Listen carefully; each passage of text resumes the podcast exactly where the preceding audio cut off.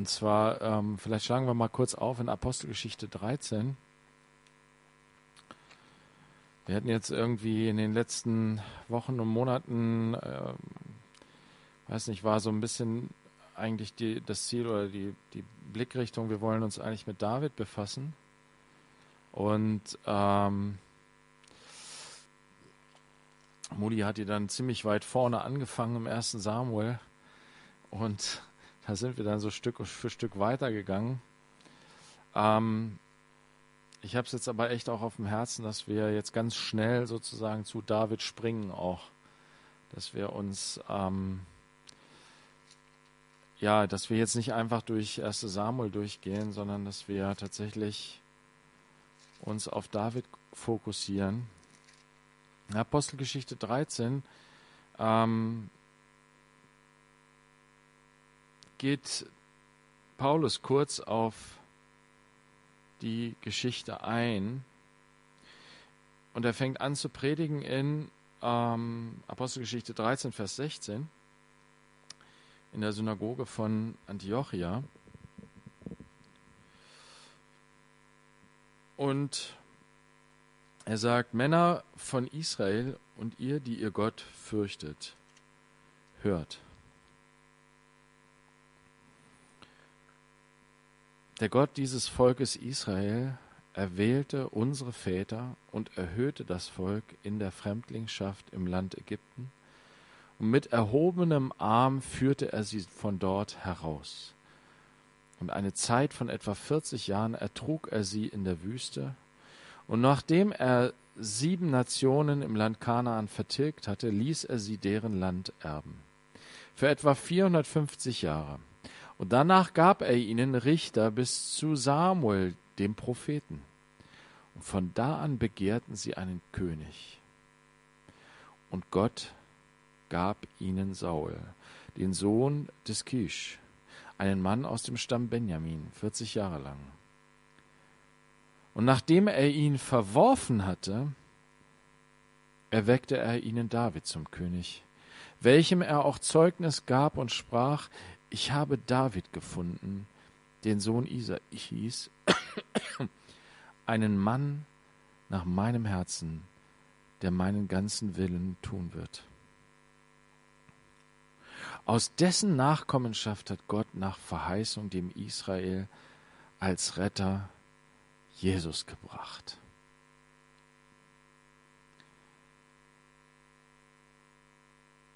Paulus fängt sozusagen seine evangelistische Predigt vor diesen äh, Juden in der Synagoge, aber es sind auch Gottesfürchtige dabei, das heißt Leute, die nicht ähm, im Vollsinne Juden waren, sondern die aber interessiert waren am jüdischen Glauben und deswegen in die Synagoge kamen und ähm, die werden dann im, in der Apostelgeschichte als Gottesfürchtige bezeichnet. Ähm, Und er fängt mit der Geschichte Israels an. Er fasst die Geschichte Israels ganz kurz zusammen, in wenigen Sätzen. Um dann letztendlich das Ziel, auf das Ziel zu kommen, okay, der Retter ist gekommen. Das ist das Evangelium. Jesus ist gekommen als Retter. Nachdem Gott das verheißen hat, aus der Nachkommenschaft Davids. Dieser David ist dieser König, von dem es heißt hier, ein Mann nach meinem Herzen, der meinen ganzen Willen tun wird. Und das, was Jette so erzählt hat von dem Hirten, ne? ähm, David, er war tatsächlich ein Hirte. Und das lesen wir in ähm, 1 Samuel, Kapitel 16. Und er war nicht unbedingt Hirte bei Choice. Also Jette hat sich das ja ausgesucht. Sie hat sich gedacht, ja, ich werde mal Hirtin. So, ne? Ich mach das mal. Bei David war es ein bisschen anders. Er war der achte Sohn. Der achte von acht Brüdern der Jüngste. der Kleine. Die Brüder, sie waren alle schon ausgewachsene Männer. Später sehen wir dann in der Geschichte, dass seine drei großen Brüder auch in der Armee dienten und Soldaten waren. Und er war der Kleine, der Junge, der Jüngste. Er war noch zu Hause. Und als der Jüngste war es seine Aufgabe, die Schafe zu hüten. Er ist bestimmt nicht gefragt worden, möchtest du, lieber kleiner David, möchtest du gerne die Schafe hüten? Och nö, das ist so blöde, draußen die ganze Zeit rumhängen. Ich würde viel lieber mit meinen Freunden Fußball spielen. Nee, so lief das damals nicht. Raus mit dir, Schafe hüten. Das war nicht, was er sich ausgesucht hat.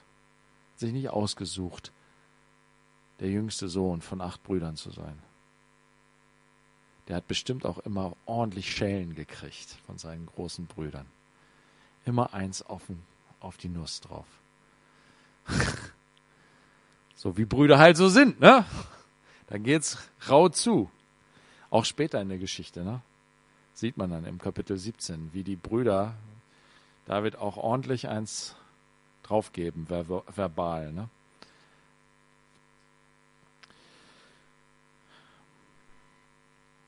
Aber das Besondere ist, wie gesagt, David ist ein Mann nach dem Herzen Gottes. Warum? Wisst ihr, er hat diese Aufgabe nicht irgendwie, er, er hat diese Aufgabe ernst genommen. Er hat sie angenommen. Er hat eine Liebe zu diesen Tieren entwickelt. So wie Jette das so erzählt. Ne? Er hat diese Tiere in sein Herz geschlossen. Und er war bereit, selber für sich selber Schmerzen auf sich zu nehmen. Denn das, was Jette erzählt, das ist, das ist die Wahrheit. Gott tut es selber so weh, seinen Kindern Schmerzen zuzufügen, um ihres Heils willen. Das geht ihm nicht locker von der Hand, sondern das tut ihm extrem weh seine Kinder schreien zu hören und ja, trotzdem weiter in der Wunde zu bohren, weil es sein muss zum Heil, zum Segen. Es tut ihm unendlich weh. Es geht ihm in seine Seele rein. Wisst ihr, warum wissen wir das? Weil Gott hat seinen Sohn gesandt. Sein, sein Herz und hat ihn so furchtbar leiden lassen. Aber er hat keine Freude an dem Leiden seines Sohnes gehabt, sondern es war für ihn selber ein tiefer Schmerz. Er selbst war in Christus. Gott war in Christus, sagt Paulus. Das ist ein Mysterium, was wir nicht mit unserem Hirn begreifen können. Aber er war selbst in Christus, ist durch diese Leiden hindurchgegangen, durch diese Schmerzen, durch die wir hindurchgehen und noch viel heftiger, viel tiefer gehend. Und das, damit will er uns zeigen, damit will er uns beweisen, hey, ich höre dich, ich sehe dich in deinem Schmerz. Es ist mein Schmerz. Ich habe ihn erlebt, durchlitten, für dich, mit dir. Ich bin nicht gegen dich, ich bin für dich. Also er hat David gesehen, einen Mann, er hat David gefunden, einen Mann nach meinem Herzen, heißt es da in, in Apostelgeschichte. Ein Mann nach meinem Herzen. Der die Aufgabe, in die er hineingerutscht ist, in die er hineingekommen ist, und dann war er plötzlich verantwortlich für diese Tiere. Und er hat das ernst genommen. Er hat sich hingegeben für diese Tiere, die seine Hilfe brauchten. Und ein anderer Aspekt, das eine ist dieses ne, Schmerzen zufügen, ne, um der Heilung willen, wie ein Chirurg reinarbeiten da in diese Wunde. Das andere ist, das sehen wir auch in Kapitel 17, da springen wir, könnt ihr einmal äh, kurz hinspringen, in Vers 34, da erzählt David selbst von seinem Hirte-Dasein.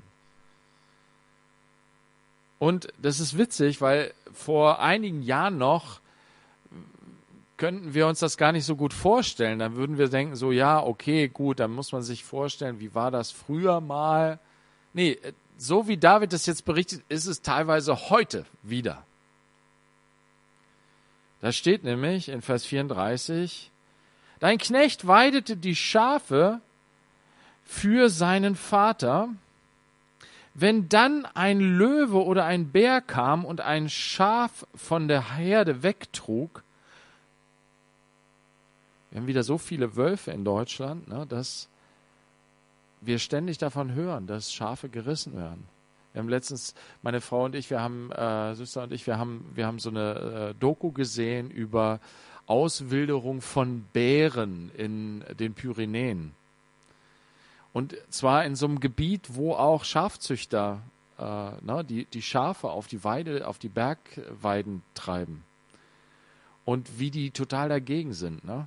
Also, und was, ne, einfach dieses, ja, wir, wir ziehen Schafe auf, ne, die werden dann, da, da werden dann einige von, von diesen Schafen werden dann ähm, von den Bären gerissen, dann müssen wir das dokumentieren und einreichen und dann kriegen wir Gelder von der EU ne, als Ausgleich. Also das heißt, wir ziehen Schafe auf, damit sie von den Bären gerissen werden und wir dann hinterher Geld kriegen. Und das ist so gegen die Logik, nicht nur gegen die Logik, gegen das Herz der Schafzüchter. Die sagen, nein, wir müssen uns gegen diesen Bären wehren. Das ist ein Feind, der, der macht unsere Schafe fertig. Wir müssen unsere Schafe schützen. Ne? Und was sagt David hier? Ja, damals passierte es auch. Es gab Löwen damals in Israel. Die gibt es heute da nicht mehr. Bären. Wenn da einer kam und das Schaf von der Herde wegtrug, so lief ich ihm nach und schlug auf ihn ein und entriss es seinem Rachen. Erhob er sich gegen mich, so ergriff ich ihn bei seinem Bart, schlug ihn und tötete ihn. So hat dein Knecht den Löwen und den Bären erschlagen. Krass, krasser Typ, oder? Ein Mann nach meinem Herzen, sagt Gott. Warum? Weil er sich todesmutig in den Kampf mit einem Bären und mit einem, oder mit einem Löwen begibt, um eines Schafes willen. Er scheut nicht diesen Lebens, für ihn selbst lebensbedrohlichen Kampf. Er ist bereit, sein Leben zu geben für dieses Schaf.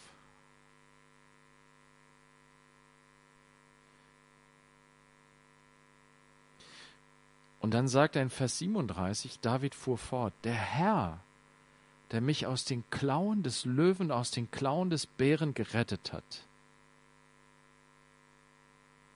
Er bekennt, nicht ich bin hier der Held, nicht ich bin derjenige, der mit seiner Kraft und Macht hier alle Löwen und Bären fertig gemacht hat. So Gott war es. Er hat mich aus der Hand gerettet. Sein Mut war nicht Selbstvertrauen, sondern war Gottvertrauen. Im Gottvertrauen hat er Taten getan, die jeder andere Mensch wahrscheinlich als idiotisch angesehen hätte. Ey, lass doch bitte dem Löwen dies eine Schaf und gut ist. David nicht. Jedes einzelne Schaf zählt. Wisst ihr, und da sagt Gott, das ist ein Mann nach meinem Herzen. Warum? Weil es das Herz Gottes ist. Jedes einzelne Schaf zählt. Keinen einzigen will ich dem Löwen überlassen. Der Teufel geht umher wie ein brüllender Löwe, sagt Petrus, und sucht, wen er verschlingen kann. Und Jesus sagt, keinen einzigen, keinen einzigen werde ich aus meiner Hand mir reißen lassen. Und selbst wenn es so sein sollte, dass eins irgendwo verloren gegangen ist, ich gehe los und suche, bis ich es gefunden habe.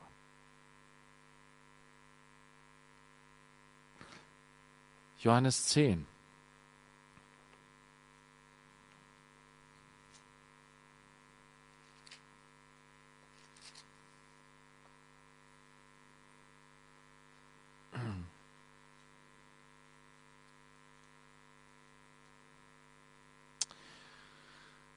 Und das steht in Vers, ähm,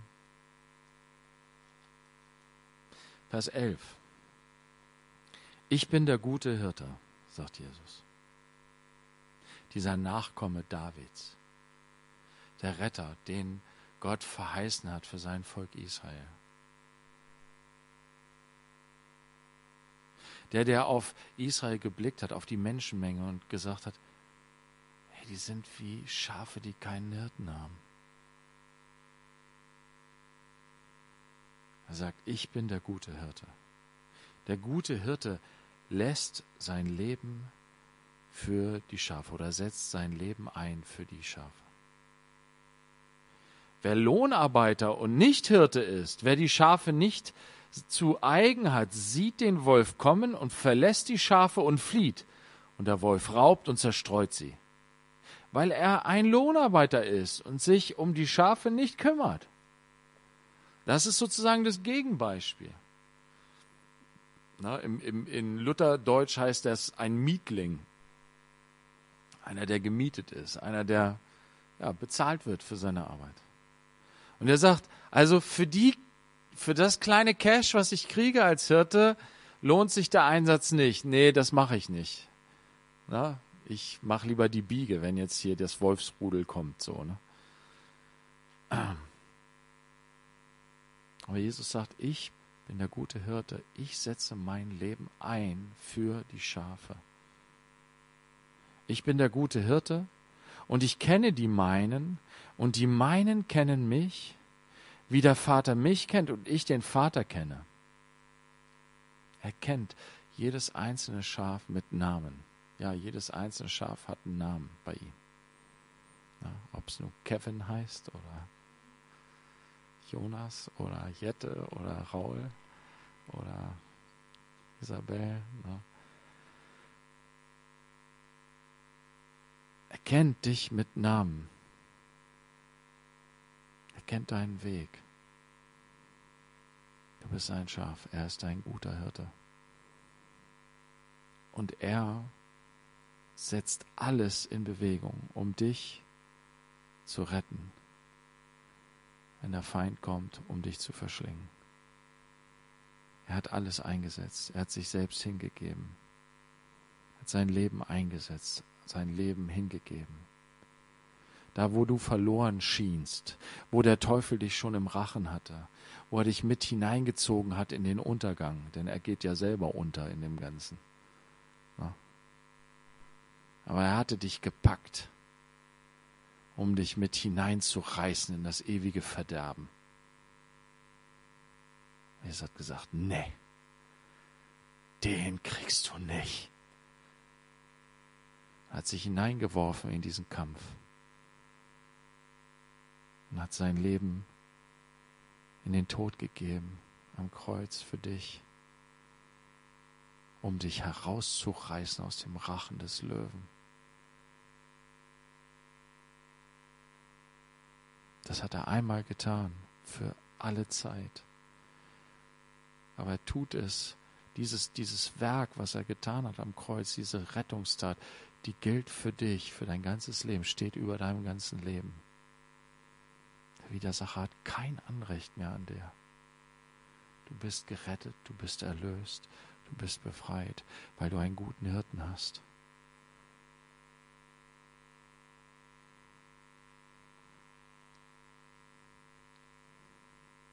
Und dann sagt er in Vers 27, meine Schafe hören meine Stimme und ich kenne sie und sie folgen mir. Und ich gebe ihnen ewiges Leben. Und sie gehen nicht verloren in Ewigkeit. Und niemand wird sie aus meiner Hand rauben. Mein Vater, der sie mir gegeben hat, ist größer als alle, und niemand kann sie aus der Hand meines Vaters rauben. Ich und der Vater sind eins. Niemand kann dich aus Gottes Hand rausreißen. Du bist in Ewigkeit gerettet und wirst in Ewigkeit von ihm festgehalten. Wie David. Dieser Löwe wird dieses Schaf nicht bekommen. Kevin gehört mir.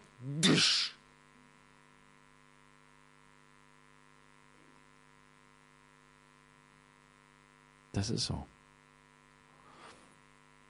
Und wenn Petrus sagt, der Teufel geht umher wie ein brüllender Löwe und sucht, wen er verschlingen kann, dann sagt er auch, dem widersteht im Glauben. Ja, du kannst, du kannst dich mit Jesus zusammen dagegen stellen. Du kannst im Glauben festhalten, ich gehöre Jesus. Er hat mich erkauft durch sein kostbares Blut. Niemand kann mich aus seiner Hand reißen.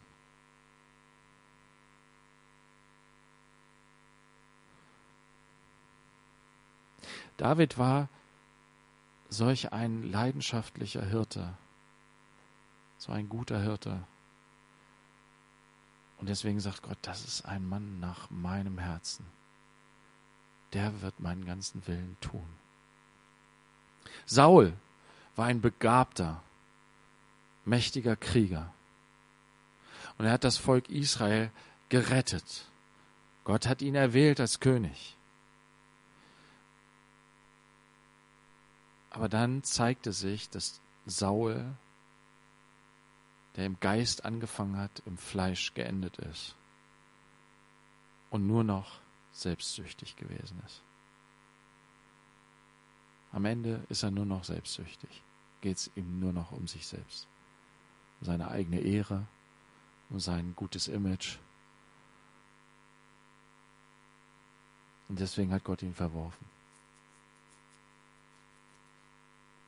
David aber, ein Mann nach meinem Herzen, er liebt die Schafe, die ihm anvertraut wurden. Deswegen will ich ihn setzen als König über mein Volk, weil er auf diese Weise auch mein, mein, mein Volk leiten und führen wird, wie ein guter Hirte. Und ich will ihn sozusagen als Typus hinstellen in die Geschichte. Sein Nachkomme, das wird, mein Sohn wird als sein Nachkomme in diese Welt hineinkommen und wird der gute Hirte sein, in dem sich die Prophezeiung erfüllt, die Verheißung des guten Hirten, wie wir ihn in David schon sehen, wird sich in Jesus auf vollständige Weise erfüllen für alle Menschen dieser Erde.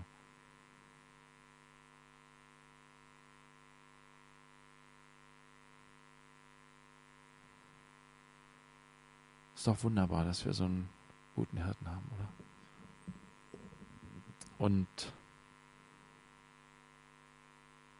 wunderbar ist zu wissen, dass er alles für uns gegeben hat. Wunderbar zu wissen, dass uns nie, niemals irgendwer irgendwas von ihm trennen kann. Das sagt Paulus auch in Römer 8 und damit will ich schließen.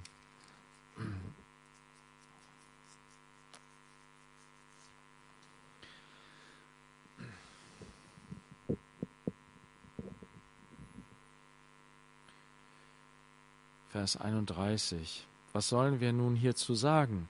Wenn Gott für uns ist, wer ist gegen uns? Was für ein Bär soll denn kommen, wenn ich so einen Hirten habe? Was für ein Löwe soll denn kommen, bitteschön, und mich fertig machen? Ich habe einen Hirten, der macht diesen Löwen fertig, der macht diesen Bären fertig. Wenn Gott für mich ist, wer kann dann gegen mich sein? Er, der doch seinen eigenen Sohn nicht verschont, sondern ihn für uns alle hingegeben hat. Wie wird er uns mit ihm nicht auch alles schenken? Wer wird gegen Gottes Auserwählte Anklage erheben? Gott ist es, der rechtfertigt. Wer ist da, der verdammt? Christus Jesus ist es, der gestorben, ja noch mehr der auferweckt, der auch zur Rechten Gottes ist, der sich auch für uns verwendet. Wer wird uns scheiden von der Liebe Christi? Bedrängnis oder Angst oder Verfolgung oder Hungersnot oder Blöße oder Gefahr oder Schwert?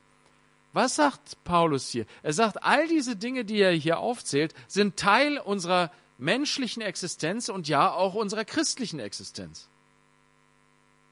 Was steht hier alles? Bedrängnis gibt es in deinem Leben? Angst gibt es in deinem Leben? Verfolgung gibt es in deinem Leben? Hungersnot? Wir sind in so einem reichen Land. Ich weiß nicht, ob irgendjemand von uns schon mal Hunger gelitten hat. Aber wir haben Hunger in unserer Seele, oder? Leiden Mangel in vielfältiger Weise. Oder Blöße, nackt sein. Vielleicht auch eher nur so im übertragenen Sinne. Ne? Vor anderen nackt dastehen, bloß dastehen. Scham und Schande. Oder Gefahr. Oder Schwert. Und dann sagt Paulus, zitiert hier einen Psalm, sagt, ja, das ist so, wie geschrieben steht, deswegen werden wir getötet den ganzen Tag, wie Schlachtschafe sind wir gerechnet worden. Deinetwegen weil wir zu dir gehören, erleben wir all diese schweren Dinge. Und dann kommt aber dieses großartige Aber. Aber in diesem allen sind wir mehr als Überwinder durch den, der uns geliebt hat. Das, was Jette sagt, stimmt. Ja, das Leben mit Gott ist nicht unbedingt the sunny side of the street. Aber wir erleben Gottes Liebe, Gottes Kraft, Gottes Gnade in unserem Leben, in und durch all diese Dinge, die wir hier, die hier aufgezählt werden. Wir überwinden, und das ist das, was wir heute brauchen, Geschwister. Diese Zeit ist voll von Menschen, die aufgeben, die resignieren, die nicht mehr klarkommen auch viele Christen. Das, was wir brauchen, ist Überwinderkraft. Aber wo kommt die her? Hier steht nicht, in diesem allen sind wir mehr als Überwinder durch unsere eigene Kraft, durch unser kühlen, durch unseren kühlen Kopf, weil wir so klug sind und so gut denken können, durch unsere tolle Theologie, durch unsere, was weiß ich, durch unsere Begabungen und Fähigkeiten. Nein, durch unsere tolle Gemeinschaft. Nein, auch das nicht. Sondern durch den, der uns geliebt hat. Wie David bekennt. Na, Erst sagt er, ich habe den Löwen eins in die Fresse gehauen. Und dann sagt er, Gott hat mich aus den Klauen des Löwen gerettet. Er wird plötzlich inne, ja, das war eigentlich andersrum. Ich war stand in der Gefahr, gefressen zu werden. Aber Gott hat mich rausgezogen, hat mich rausgerettet. Im Glauben widerstehen wir. Das heißt, im Vertrauen auf den, der stark ist. Ich bin schwach.